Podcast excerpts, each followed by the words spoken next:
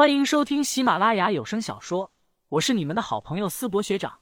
这一期我们收听的的是恐怖悬疑小说，书名《守夜人》，作者乌九，播音思博学长。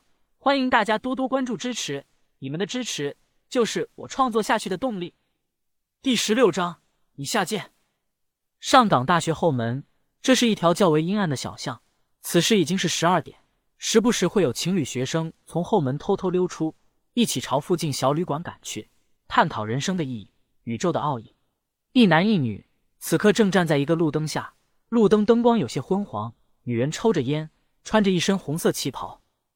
真要在这里动手？这里偶尔可是有男女学生路过的。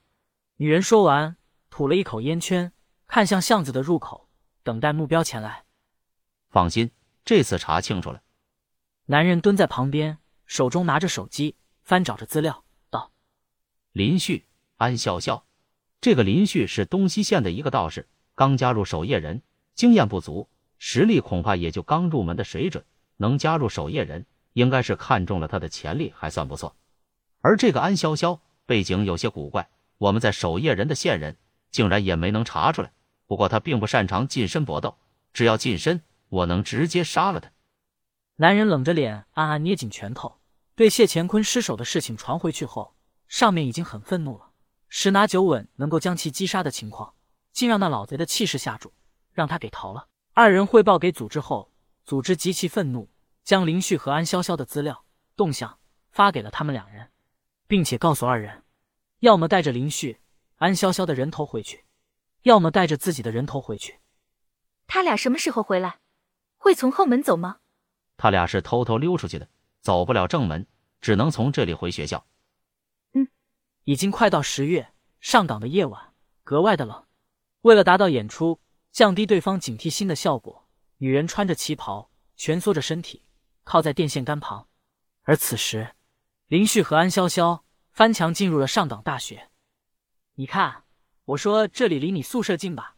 从后面走还得走十几分钟，翻个墙直接就到了。二人翻进来后，直接便是安潇潇的宿舍。安潇潇白了他一眼，说道。你怎么还观察这个？读书嘛，哪有不先观察学校墙壁位置的？墙壁高达两米多，不过二人的身手很轻松的便进去了院墙。将安潇潇送到女生宿舍门口后，安潇潇说道：“那我就先回去了，早点休息吧。”等等，林旭的声音突然在身后响了起来。安潇潇转身问道：“还有什么事情吗？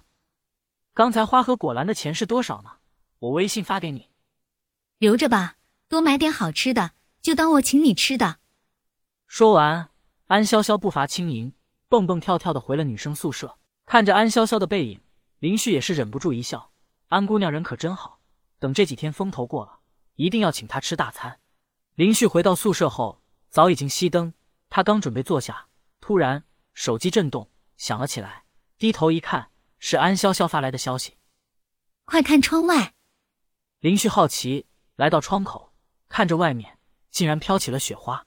那边发来安潇潇的语音：“还没到十月呢，竟然就下雪了，真少见。我很喜欢雪，以前母亲总是会抱着我在雪地里堆雪人，还会告诉我雪精灵的故事，那是我温馨美好的回忆。”林旭打字回道：“雪是从混合云中降落到地面的雪花形态的固体水。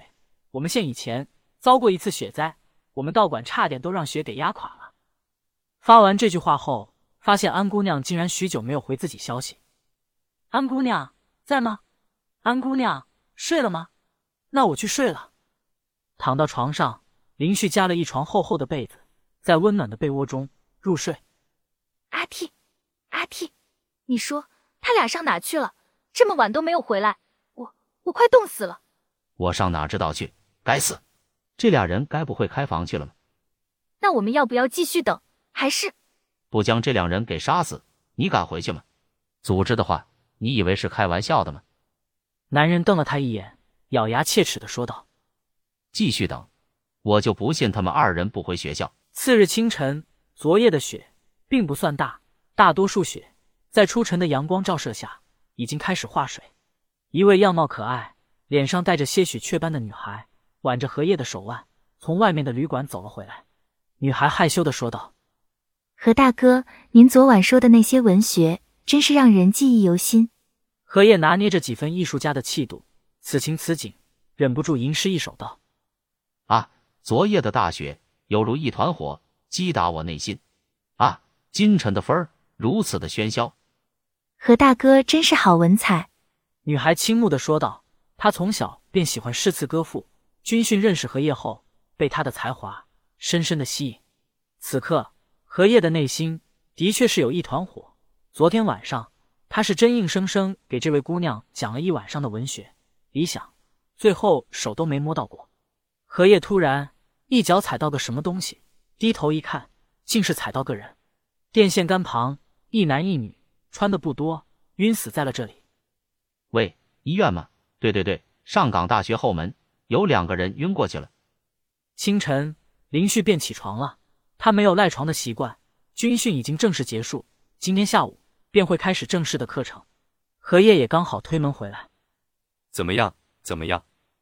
看到荷叶回来，原本还赖在床上嫌天冷不愿起床的邓世杰赶紧坐了起来，一副吃瓜群众的样子。荷叶想着昨天晚上绞尽脑汁的说了一晚上文学，但还是咬牙说：“很好，具体过程太过不雅，你们还是少听为妙。”躺在床上，捧着一本书，正晨读的刘华平酸溜溜的说道：“何叶，父母送咱们来读大学不容易，你这样是浪费父母的钱。”邓世杰在一旁笑呵呵的说道：“老刘，你就酸吧，人家老何昨天晚上说不定找人家妹子探讨一晚上文学呢，对吧？老何。”荷叶老脸一红：“我最看重的就是他的文学素养。”刘华平酸道。你就是馋他身子，你下贱。